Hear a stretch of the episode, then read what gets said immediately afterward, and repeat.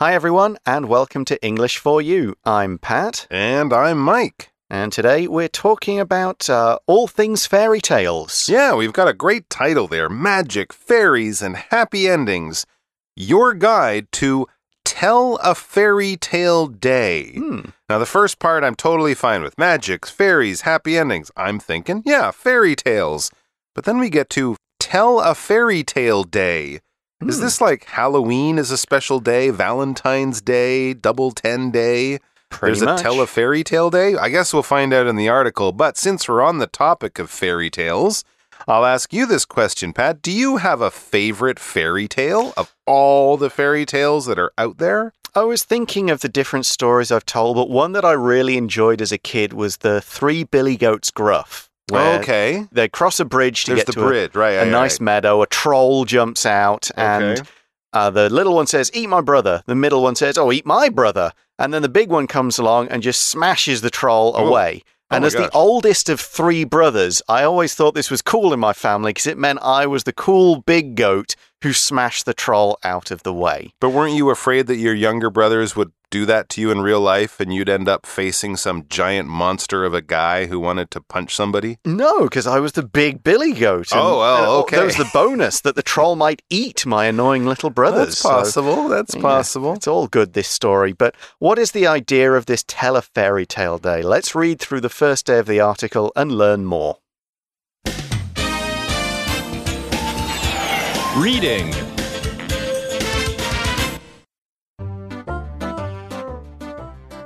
Magic Fairies and Happy Endings. Your guide to tell a fairy tale day. February 26th is a special day called Tell a Fairy Tale Day. It's a day when we are encouraged to read and learn about fairy tales from around the world. But before we begin to do that, let's answer an important question What are fairy tales? Fairy tales belong to a genre of writing that features wonderful, fantastic characters and lots of magic. The characters often include things like fairies, elves, and witches, and the setting almost always feels very magical. And of course, a typical fairy tale usually starts with the words, Once upon a time. These days, fairy tales are aimed at younger audiences, although adults can enjoy them too.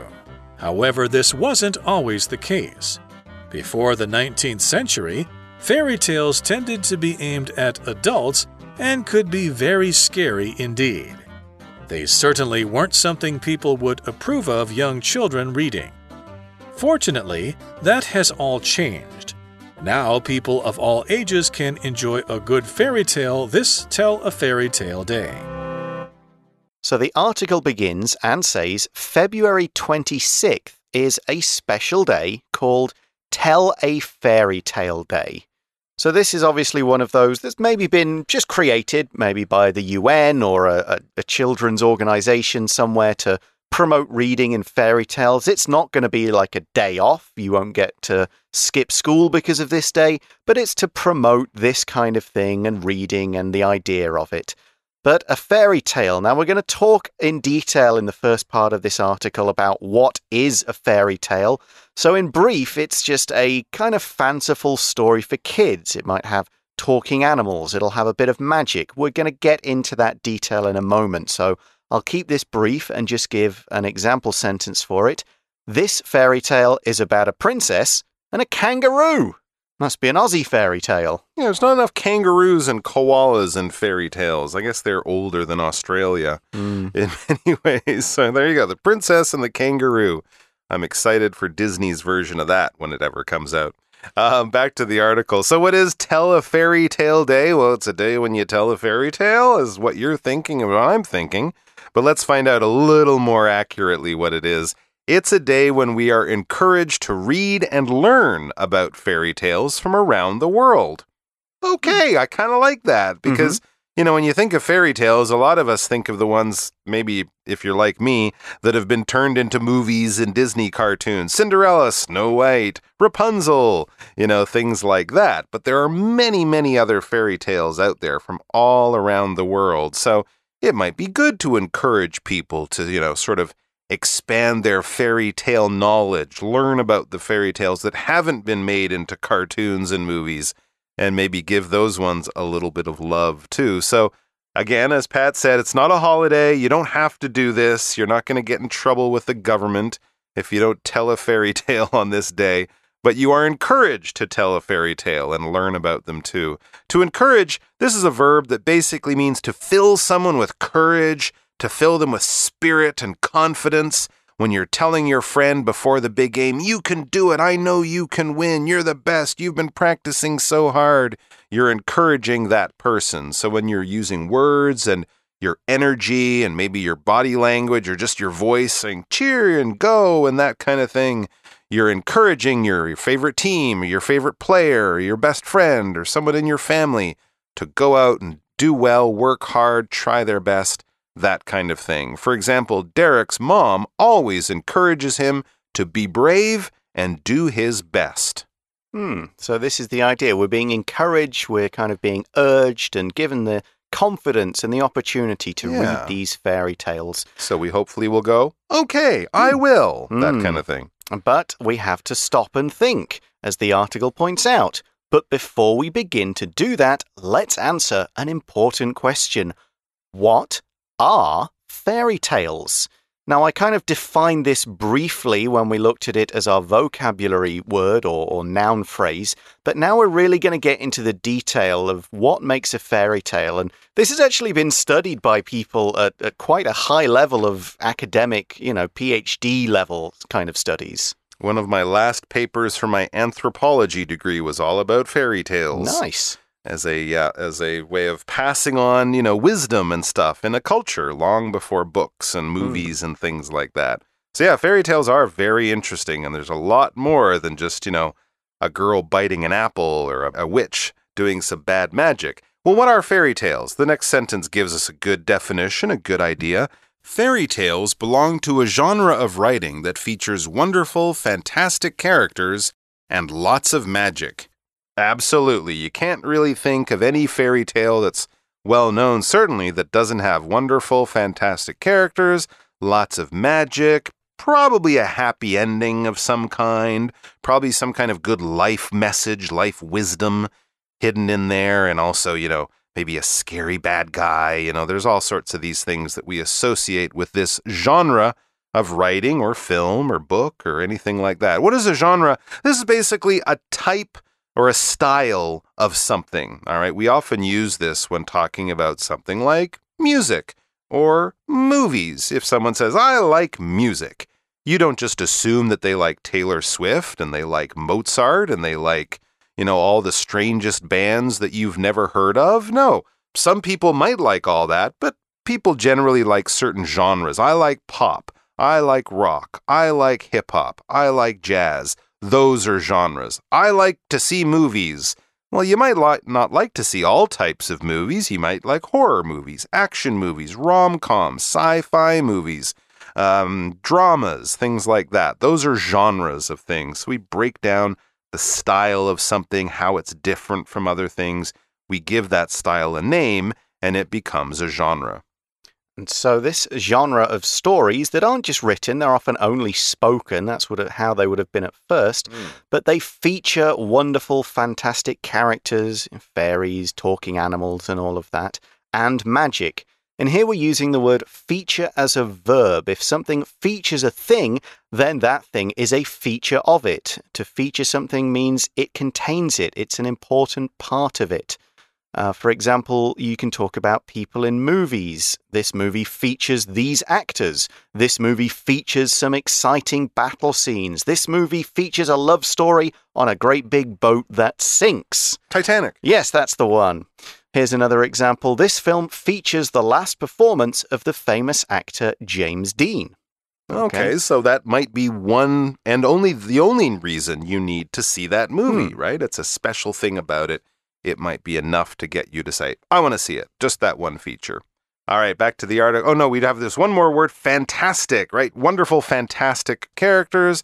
Now, yes, you might think of fantastic as a word that you use when things are really great. How are you feeling? Fantastic. I feel great today.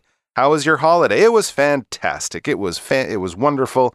It was amazing. It was awesome. Um, but here we're using it more in the sort of unbelievable, sort of like something that you wouldn't normally expect to see, and it it kind of seems to be something that was made up, something that doesn't exist in the real world. Um, I think there's a, a a Harry Potter sort of movie, right? Fantastic beasts and where to find them. So in that movie, the fantastic creatures would be dragons or griffins or things that don't exist in the real world. When we read fairy tales or watch science fiction or fantasy movies, we're looking to enjoy the world of the the fantastic characters. Superheroes are also kind of fantastic. They're more than natural, more than normal. They're sort of they break the rules of what we see in our normal daily world, our daily lives. It's amazing and incredible and filled with imagination. It's fantastic. So, what kind of fantastic characters do we mean? The article says the characters often include things like fairies, elves, and witches, and the setting almost always feels very magical. So, the characters are, they're not just standard human, normal people, they're fantastic creatures. But the world itself is magical. Maybe the trees talk, or they have different color leaves, or there are two suns that live up in the sky, that kind of thing. And inhabiting these magical worlds are things like fairies. Now, fairy, depending on the culture you come from and the stories that culture tells, this could be anything from a, a, small little creature with wings that lives in a flower to a kind of a dark, scary creature that steals children in the night and makes your crops fail. So there are millions of different types of fairy stories, and the fairies could be almost anything, but the most traditional kind of common view is it's the tiny winged thing that lives in a flower like Tinkerbell in exactly. the Peter Pan movie. Mm. Yeah, that's a kind of fairy. Sure, that's the thing about these fantastic creatures. They're not real. We don't have pictures of them and they don't live in zoos. So, kind of each writer comes up with their own little different idea on what these can be, but there are some general things. With elves, that's Mm-hmm. the next one. The singular is elf with an F. The plural would be elves, E L V E S. So be careful with the spelling on that. But this is another fantastic creature. There are no real elves, as far as we know. Um, but elves are probably a little bit more human like than fairies. They're more human sized. If we're thinking of Lord of the Rings the and The Hobbit, those elves, that would be a Legolas, right? Um, Orlando Bloom. And people who saw those movies, oh, he was very tall and skinny and handsome with the pointed ears very good at using a bow and arrow. And yeah, elves in those stories are often kind of connected to the natural world. You'll have wood elves or things like that, and they protect the forest and they get magic from the forest. Maybe not as much magic as a wizard or something, but they have sort of natural magic that comes uh, from the. Uh, the the living world around them. Generally, they're they're good, right? Mhm. Elves are usually good. Um, but I think there's like dark elves, which Mhm. sort of use black magic and a little bit a little bit scarier. Maybe if you had a really bad elf, it might be even a witch. Yeah, witch is another typical fairy tale character. They're usually old women who use magic and do things like turn handsome princes into toads, make people fall asleep for a hundred years. But as with a lot of these kind of stories and characters, witches' age can vary. You can have good witches, like in The Wizard of Oz, you've got the Wicked Witch as well as the good witches. Um, so sometimes they can be evil or good, they can be old and young. And as long as it's a, a woman who uses magic, the word witch can often apply. Is is wizard the male version of that? Kinda, yeah. Yeah. Again, depends on which stories and which Right. writers. Again, a lot of the writers will change this. So wait, could I say Hermione Granger is a witch? I would if Harry say so. Potter, if Harry Potter is a wizard, Yeah, I've, I would say so, of Huh. course. But she might not like that. No. So you might ask her, Are you a wizard? Are you a witch? She might get upset. Hmm. Anyways, back to the article. And of course, so here's another thing that we often find with fairy tales.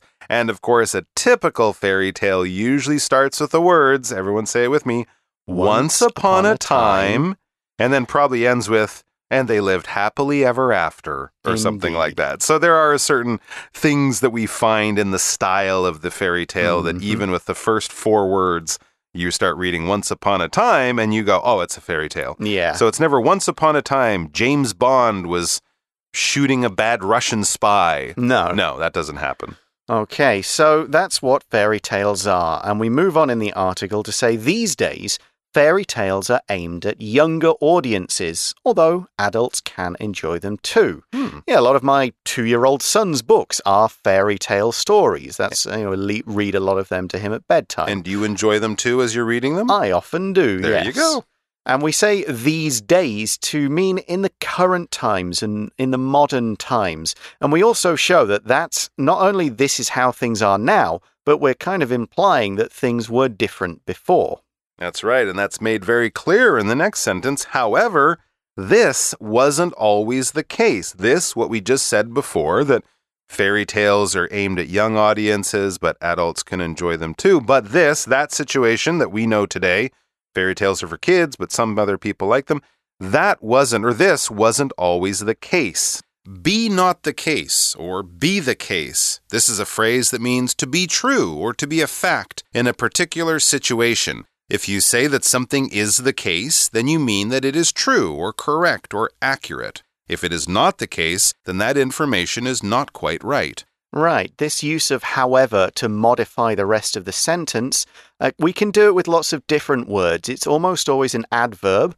So, however is an adverb that shows a contrast, but we could use other adverbs to show the manner of something and modify the rest of that sentence. So, if we start a sentence with fortunately, the sentence we know is going to be giving uh, lucky news, good news. If we start a sentence with surprisingly, then what follows will be surprising. Or usually, then what follows will be the usual thing, the normal thing that happens. Here's another one. Typically, Carl works for eight hours every day. So by starting the sentence with typically, we're saying this is what normally happens. This is the usual thing. All right, let's move on to the next part of the article, and we see before the 19th century, fairy tales tended to be aimed at adults and could be very scary indeed. So, yeah, read the Brothers Grimm. A lot of people are dying, a lot of nasty things are happening to different characters. And so we say they're scary, they're frightening, they'll make you have kind of, oh, I don't want to listen to this, or this might give me bad dreams. I'm uncomfortable uh, by just even thinking about this idea. It's making me feel afraid. For example, we could say, wow, that roller coaster was scary. I think I screamed the whole time. Hmm, indeed. This is an adverb we use to emphasize kind of like the meaning of very. You use indeed at the end of a clause to give force to the word very or to emphasize a particular word. For example, we would say, Please bring enough clothes with you. The weather in Alaska is very cold indeed. So these old fairy stories, these fairy tales were indeed scary. And as the article says, they certainly weren't something people would approve of young children reading. Really? Yeah, they would go, oh, that's all the blood, all the killing, mm -hmm. all that sort of stuff. We can't have not our for young kids. Yeah, not for kids. I don't approve of that. If you approve of something, then you say, okay, I'll allow it. I think it's appropriate. I like it. Go ahead. You've got the green light. We often use it with of, approve of a particular noun or a phrase or something like that. You can also say, I approve, like I asked my boss for some time off and he approved, which meant he thought it was a good idea and I could do it.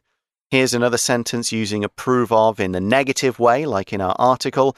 Mabel doesn't approve of her children using swear words. If they use bad words, they're in a lot of trouble.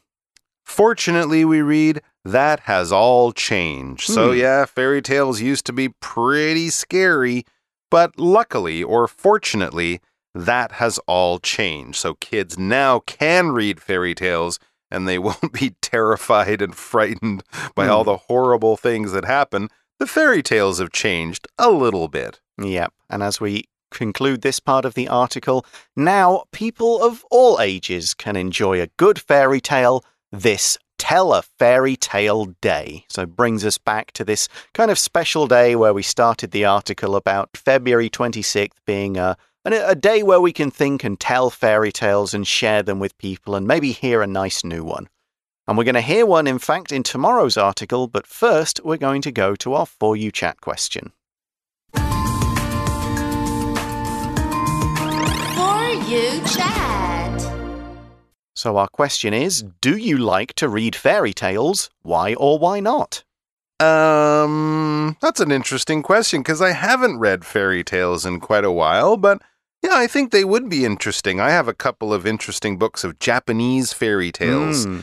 And I always find those to be quite fun because you can see that some of the stories are similar to Western fairy tales. Some are very different but give the same message, and some are just strange, but Yeah. they're always interesting. Read a few uh, kind of Chinese ones uh, Yeah. from sort of the the hundred thousand years ago, or however long ago that were a lot, you know, a lot of fox spirits, a lot of Uh-huh. uh, you know zombies and dead and kind of strange stuff, gods and monsters. It's all quite interesting stuff. But yeah, I do like fairy tales because it's not much of a big step from fairy tales to fantasy, Mm. and a lot of writers, um, famous writers, have played around with fairy tales, looking at them in in different ways. Uh, the the trilogy, the the Kingkiller Chronicles, Wise Man's Fear, Doors of Stone, Mhm. does look at fairy tales in a different sort of light. Okay. So there's a lot that can be done with kind of playing around with some of the traditions and ideas and shaping them up in a new way. So I do enjoy those. Yeah. Hmm. They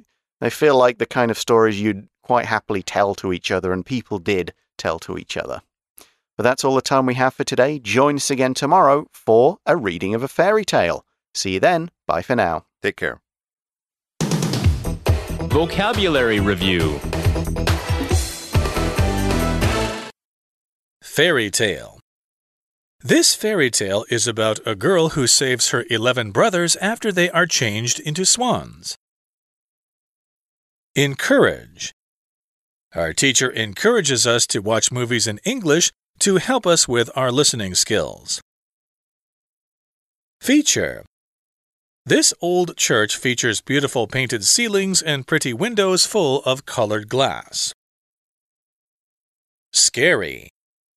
That movie was so scary that I couldn't finish watching it. Indeed. I went to Benny's house yesterday, and it seems he's very rich indeed. His house is huge. Approve.